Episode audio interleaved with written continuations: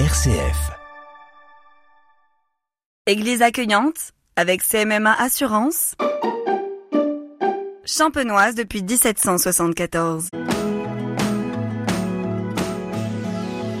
Bonjour, aujourd'hui je vous propose de venir dans un village qui s'appelle Saint-Jean-sur-Tourbe. J'ai près de moi Monsieur le maire, bonjour.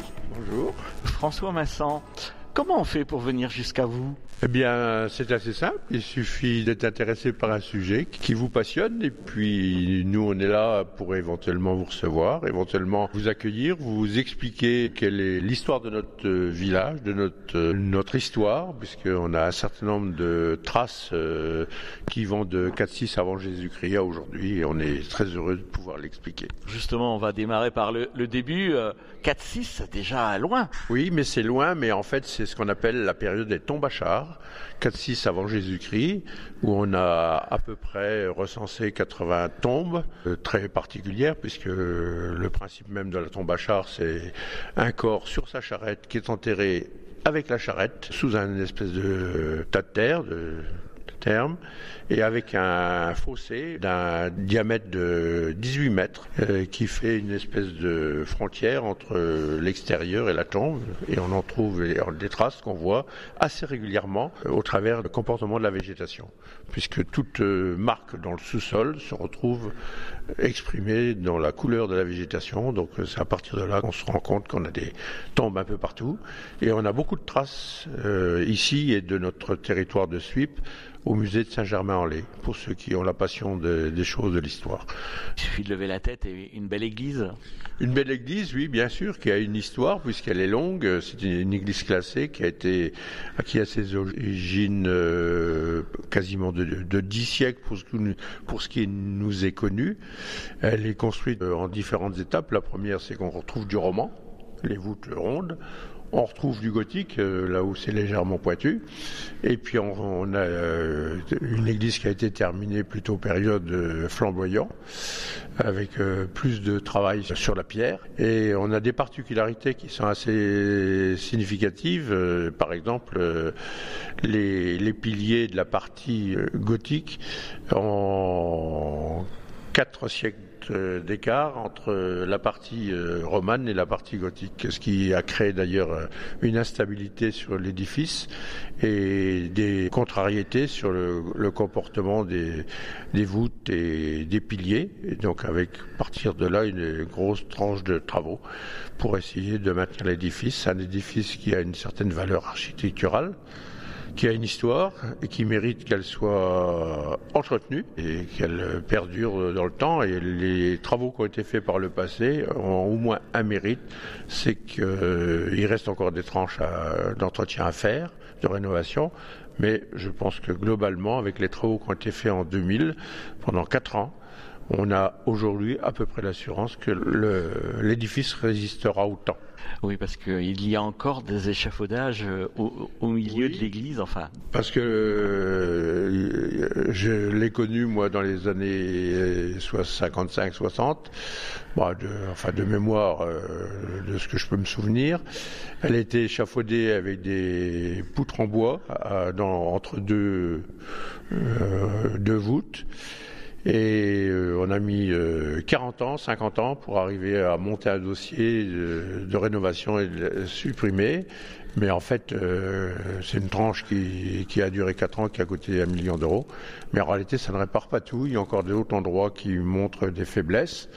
Et ces faiblesses-là, il y a une tranche qui est prévue euh, euh, sans doute l'année prochaine euh, ou en 23 ou 24 et qui précédera une dernière tranche euh, qui est la reprise du cœur.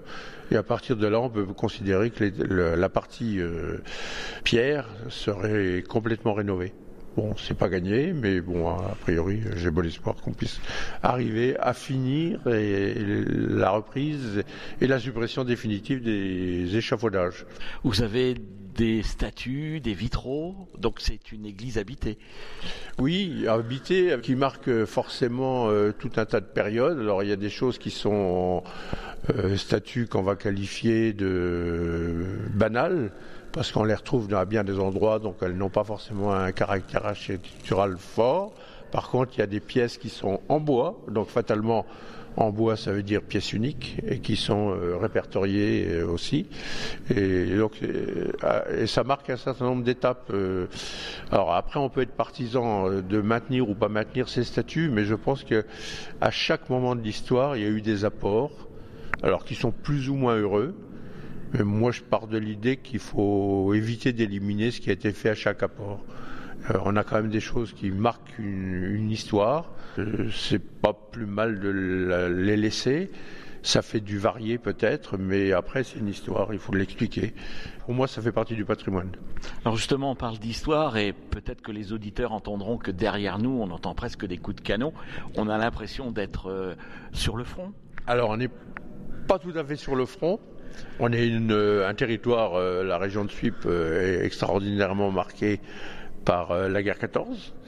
Alors on a des éléments, euh, je vais citer trois éléments.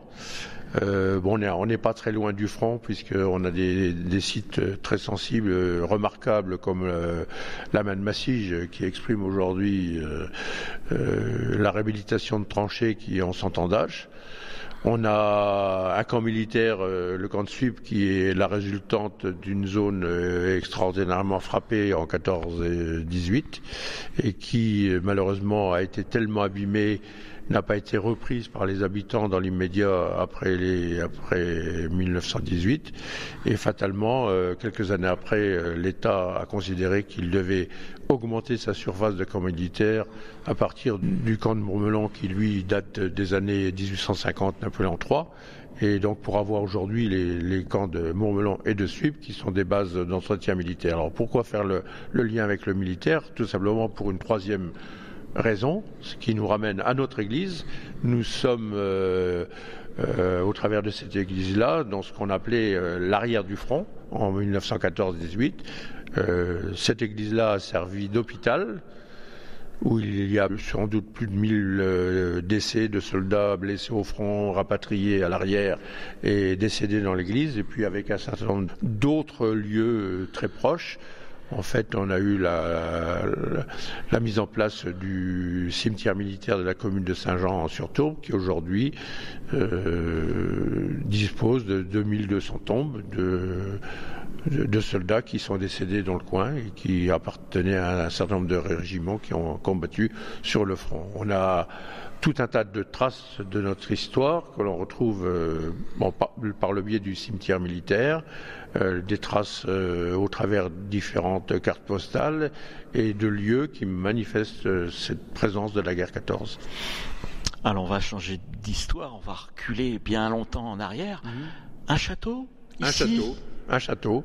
En fait, on trouve historiquement un château qui est du 11e, 13e siècle, et on retrouve les traces euh, d'une motte euh, féodale, fossé de remparts. On a des, rues qui s'appellent euh, la ruelle des remparts, ainsi de suite.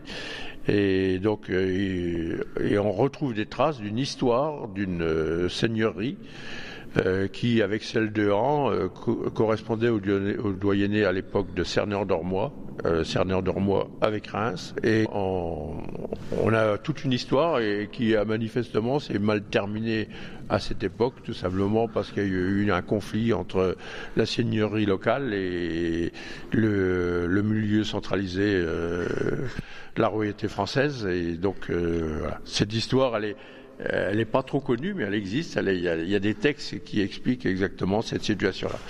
Alors, quand on regarde la, la, longueur, la largeur de cette église aujourd'hui, on se dit pour un village de 100 habitants, c'est immense. Ben, c'est immense, oui, mais on n'a pas forcément toutes les traces exactes. Euh. Alors il y a des chiffres qui font apparaître euh, à un certain moment une population de 1200 habitants.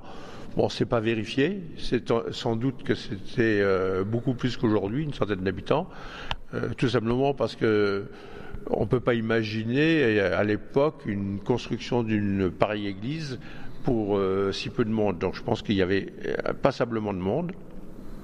On retrouve d'ailleurs, euh, je fais une petite annexe, on a euh, dans, les, archives départementales notamment, mais pas que, on a des textes euh, de notre commune sur deux endroits ou deux phases. On a une monographie qui a été faite en 1905 par un, un monsieur qui a fait 135 pages de textes de, monographie de la commune, alors euh, y compris à recenser les, les, poules, les métiers, enfin tout, ce qui allait bien. Et puis on a surtout des textes fort intéressants sur la, création et la vie du hameau euh, où j'habite. Euh, d'un homme qui s'appelait Claude Morlaix et qui a créé 80 euh, pages sur la création du hameau de la Salle et la vie de sa famille en 1805 et qui correspond à, l'explication de ce que pouvait être l'histoire du, du, village et l'histoire du hameau. Hameau qui a été brûlé par les Prussiens quand ils sont venus à Valmy en, en 1792 et qui a été reconstruit après et, donc il explique tout ça puisque 18, 1792 et 1805, euh, il était en plein dans la reconstruction. Donc il explique comment s'est passée euh, cette invasion des Prussiens sur le chemin de, euh, en allant à Valmy. Donc voilà, c'est pour ça qu'on retrouve un tas d'histoires euh, qui sont très intéressantes parce que, bon, moi, ça m'intéresse, mais c'est surtout le fait que c'est intéressant de mettre ça en valeur, ne serait-ce que pour euh, chaque village, chaque commune a une histoire. Et l'intérêt, c'est de les mettre en valeur. Donc, on fait un peu d'exposition dans l'église pour ceux que ça intéresse. Euh, après, il faut prendre contact et puis elle est ouverte les dimanches, toute la période d'été dans l'opération dans, église ouverte, mais euh, rien ne vaut quand même une, explication de texte, parce que aller, voir sans oui, sans avoir quelqu'un qui vous explique, explique toute l'histoire, le, pourquoi, le comment. Euh, voilà, ça présente. Euh, On, appelle Monsieur le maire, enfin on, appelle la mairie. On, se débrouille, quoi. et puis on, trouvera toujours une solution ah oui, pour. Parce qu'en fait, je pense que ça fait partie aussi de la mise en valeur d'un territoire. On a plein de choses. nous, on a un territoire marqué euh, bon, par la guerre 14, par les modes féodales à Saint-Jean, les tumulus de, de Bussy, euh, comment, le, le, site de la Chèpe, ainsi de suite.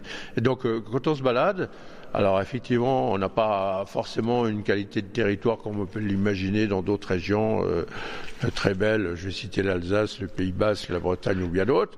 Mais on est capable de montrer des choses parce qu'on a un territoire qui finalement, euh, si on essaie de le faire vivre, bon, c'est la plaine, ok, mais on a des choses intéressantes à montrer et surtout des choses de l'histoire. Nous, on a l'assurance aujourd'hui que c'est des, territoires qui étaient habités depuis au moins 25 siècles. Quoi. Hein, donc euh, on les traduit voilà, gentiment euh, par nos photos, par nos souvenirs, par nos, explications. François Vincent, merci de nous avoir reçus. Ici, euh, on est dans l'église de Saint-Jean-sur-Tourbe. Mmh. Et puis, eh bien, on sait maintenant que la personne qui souhaiterait venir voir, écouter, entendre l'histoire de Saint-Jean-sur-Tourbe, eh bien, il contacte la mairie ou monsieur le maire. Merci. Merci, Merci à vous aussi. Merci. Église accueillante avec CMMA Assurance. Champenoise depuis 1774.